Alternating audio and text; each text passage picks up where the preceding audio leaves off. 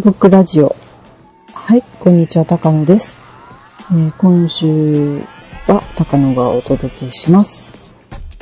はい。で、ただいま、結構昼間にね、えー、ちょっと収録してますんで、もしかしたら車の音など、今も入ってるかもしれませんが、えー、お聞き苦しければ、え申し訳ないんですけど、ご了承ください。はい。えで、今日はね、また、えー、2011年秋のアート情報ということで、いろいろご紹介したいと思います。えー、耳寄り情報、そして気になるあの人の、あの人のえー、古典情報などお届けしたいと思います。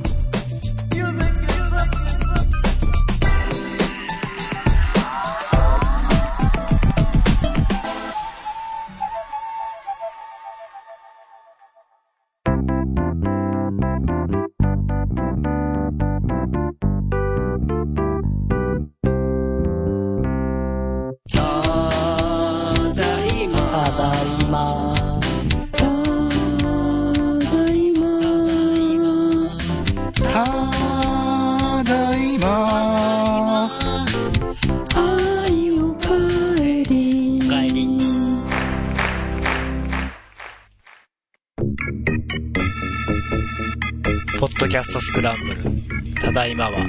毎週土曜日配信。ラ、フロー、予測、フロー。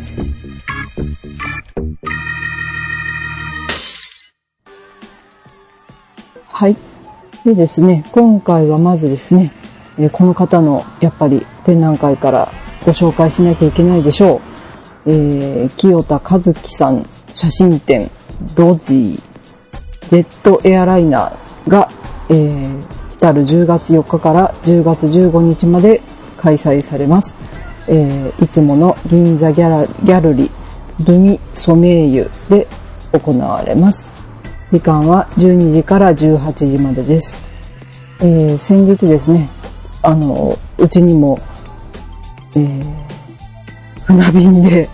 ダイレクトメールいただきまして、というのもですね、あの、なんと、えー、差し出しした関東からですね、うちに届いたのはなんと3泊4日後だったという えー、ちょっとなんか、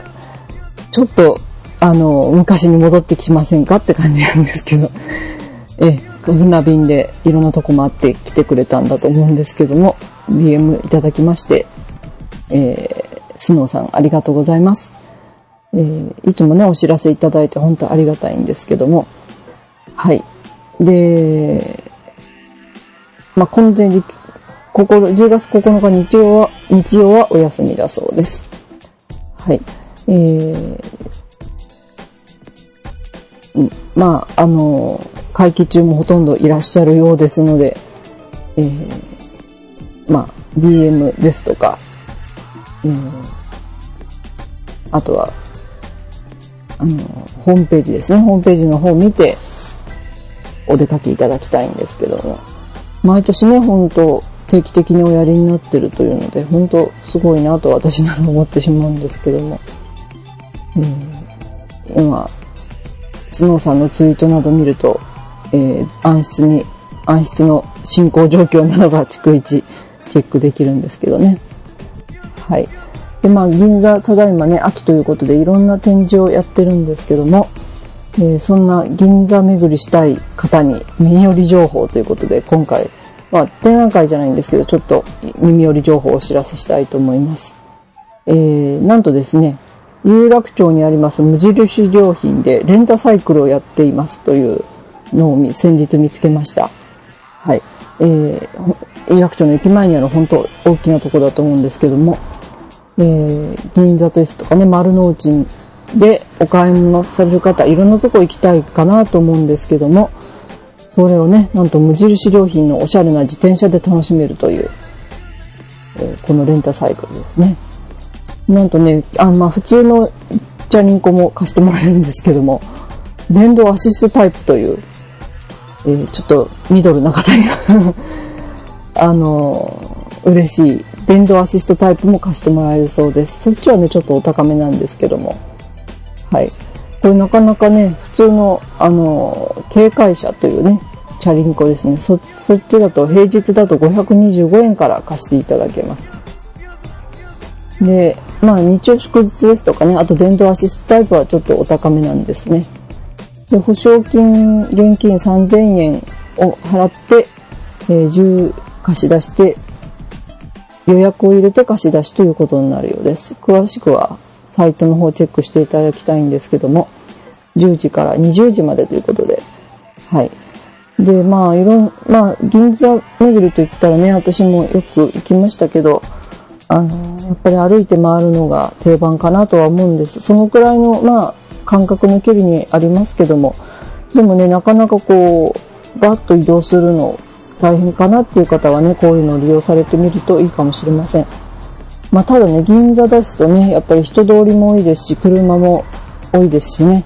その辺、ちょっと心配なところではあるんですけども、まあ、普段から自転車都内でね、乗りこなれてる方で、ちょっと自分の自転車持っていけないわっていう時なんかもね、あの、ご利用いただけるんじゃないかなと思います。で、あの、まあ、ギャラリーはね、だいたい雑居ビルなんかに入ってるパターンが多いので、えー、止める先にね、適当な駐輪場があるかどうかはご自分でお調べになってお出かけいただきたいと思います。それちょっと迷惑になったり、あと、日、ちょっと持ってかれちゃう場合もあるかと思いますのでね。はい。なかなか駐輪場ないんじゃないかなと思うんですけどね。まあ、デパートなんかにはあるかもしれません。ということでちょっと調べてみましたらですね、えー、なんと銀座の三越には駐輪場があるようなんですね。これ本当銀座のど真ん中なんですけども、えー、銀座三越の、駐車場もありの中バイク場もあるんですね。24時間営業だそうです。まあ中バイク場は22台だそうで。うん、まあ、それであとね、駐輪場ですね。駐輪場は、えー、午前9時から午前1時まで結構長いですね。で、まあ、192台と限られております。駐車料金は2時間まで無料、以後4時間ごとに100円ということで、これだいぶね、お得なんじゃないかなと思います。場所中、場所、あの場所を考えるとね、ほんとど真ん中、和光の向かいですもんね。うん。まあ、ここに止めてはまた歩くっていうとね、またちょっといろいろあるかもしれませんけど、うん、ここはね、ぜひね、チェックして、まあ、あの、もし、もしもね、遠くから自転車で来ようって方もね、ここに止めるのもいいかもしれません。まあ、あの、だいぶ多いのは多いかもしれませんのでね、事前になんか聞いていただいたりするのもいいかもしれません。はい。まあ、あの、えー、角さんの個展に限らず、この秋、銀座ではね、あの、やっぱり展覧会目白押しだと思いますので、一日ね、こう巡ってみるのもいいかもしれませんね、ということでした。はい。で、えー、次はですね、ちょっと飛びまして、えー、この秋やはりね、あの、ギャラリーもそうなんですけども、展覧会、あとはね、芸術祭も目白押しとなっております。で、先日私、あの、ちょっと自分で検索してですね、あの、よく、最近はね、ビエンナーレとか、トリエンナーレとか、あとは芸術祭と名の付いたアートイベントがたくさんありまして、この秋どれぐらいやってるのかなということで調べてみましたら、これがなかなかほんとたくさんありますね。それぞれの、まあ、ビエンナーレはビエンナーレだったら5つ6つとかね、そういった単位で結構全国各地で出てきます。で、まあ、ここでね、そういったものをまとめてご紹介してもいいんですが、ちょっと、あの、期間のね、ばらつきがありまして、やっぱりね、その時々の方がリアルタイムでよろしいかなということで、まあ大体2週間、まあ1ヶ月だとちょっと早いですからね、2週間か。1週間ぐらい前からにね、前の回で随時ご紹介できればなと思ってるんですが、はい。で、そんな中でもね、えー、10月に入ってから開催となる芸術祭、これちょっと一つピックアップしてみたいと思うんですけども、えー、10月1日から11月23日まで行われます、えー、会津漆の芸術祭というイベントが開催されます。えー、会津といえばね、福島ということで、これは会場は会津若松市北方市ですね。はい。で、これね、昨年から開催になってるようでして、えー、今年はやはり震災の影響で開催が、震災とかね、まあ、そういった影響で開催が危ぶまれていたようですが、えー、今年も開催になっております。えー、これはね、会津若松市ですとか、北方市にある、えー、お店の中ですとか、空き店舗、空き蔵、蔵ですね。土蔵とかよく地方に行くとありますが、そういったところにアート作品を展示公開するというイベントです。はい。まあ、それ、漆に関連するものがやはり多いかと思います。えー、で、えー、ディレクターをされてるのは、福井、あ、ごめんなさい、福島県立博物館長の赤坂さんという方で、で、まあ、あとさ、そこに並べる作品を選考する委員としてはですね、えー、まあ、ひまわり芸術祭のディレクターですとかね、瀬戸内芸術祭のディレクターもされた北川フラムさんですとか、あとは、あの、最近美術番組で横を見かけしますけど、山下裕二さんですね。いろんな方がされているようです。でも、それぞれ無料でね、見られます。あと、まあ、入館料必要な施設はいるそうですけども、で、えー、これはですね、なんと総数100名のアーティスト、で、漆をテーマ素材とした作品が70件、その他30件という割合になっているようです。でですね、えー、これがですね、えー、まあ、ディレクターのコメントというサイトにページがありまして、うん、本当ね、2回目、本当に過酷な状況の中で開催することができて嬉しいということも書いてあります。そしてですね、えー、この芸術祭としては、えー、人と自然と人の歴史と未来に向き合う、祈り、問いかけるアートの力で東北の文化を照らし出す、と地域を結ぶということで、それぞれ書いてありますね。はい。えー、前回を踏まえてね、その人との結びつきというので、えー、地方、地域で制作したりとかいうこともしているようです。はい。で、うん。アーティストっていうところを見てもらうとね、会場、どの会場でどの作品が出るかっていう画像も出てたりしまして、まあ、ちょっとサムネイル小さめなんですけども、それも参考にしながらお出かけの参考になるかと思いますね。だから街歩きしてればね、こう自然に作品がいろいろ見られるんじゃないかなと思います。ええで、まあ嬉しいっていうとね、各地にいろいろありますけども、この間もね、なんかの番組で人間国宝の方がこの福島地域の、えー国産のね、漆を使うっていう話も出てまして、本当会津もね、あの、人気の、人気というか、歴史ある漆の産地ではないかと思うんですけども、うちのね、母にプレゼントしたのもね、会津の橋でしたね。本当絵柄が細かくてね、他の地域に比べると、で、あの、花とかね、具体的なモチーフを本当巧みに操る、えー、漆の工芸品がたくさんあるとこじゃないかなと思います。なかなか華麗ですしね。うん。なかなかいいところですね、会津の漆。はい。で、えー、これが、えー、10月1日から11月23日ということで、まあ、東北の方にね、お出かけの方はぜひ、あの、コースにも加えて、えー、街歩き楽しんでいただきたいなと思いますね。はい。はい。でですね、その次がですね、えー、まあ、あの、ビエンナーレ、トリエンナーレ、いろいろ開催されておりますが、その中でね、あの、この番組での半助さんのお住まいの横浜ではね、今横浜トリエンナーレというイベントが開催されておりますけども、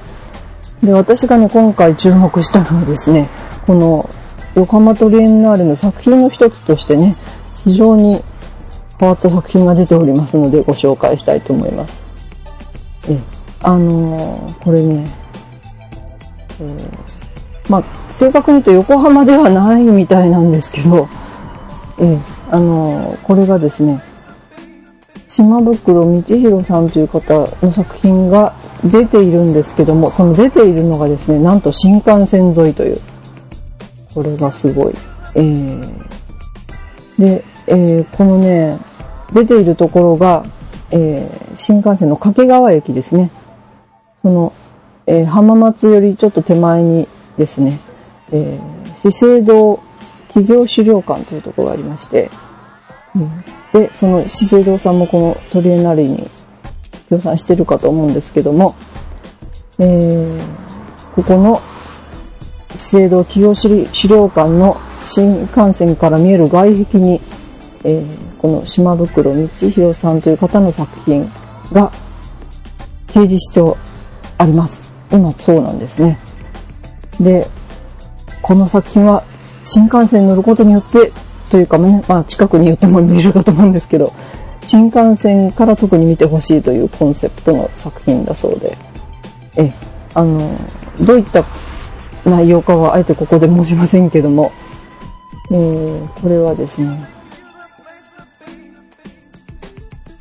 この芸術資料館の外壁に掲げてあります。掛川駅の浜松寄りの手前です。でえ大阪方面から東京に行く方では右手ですね。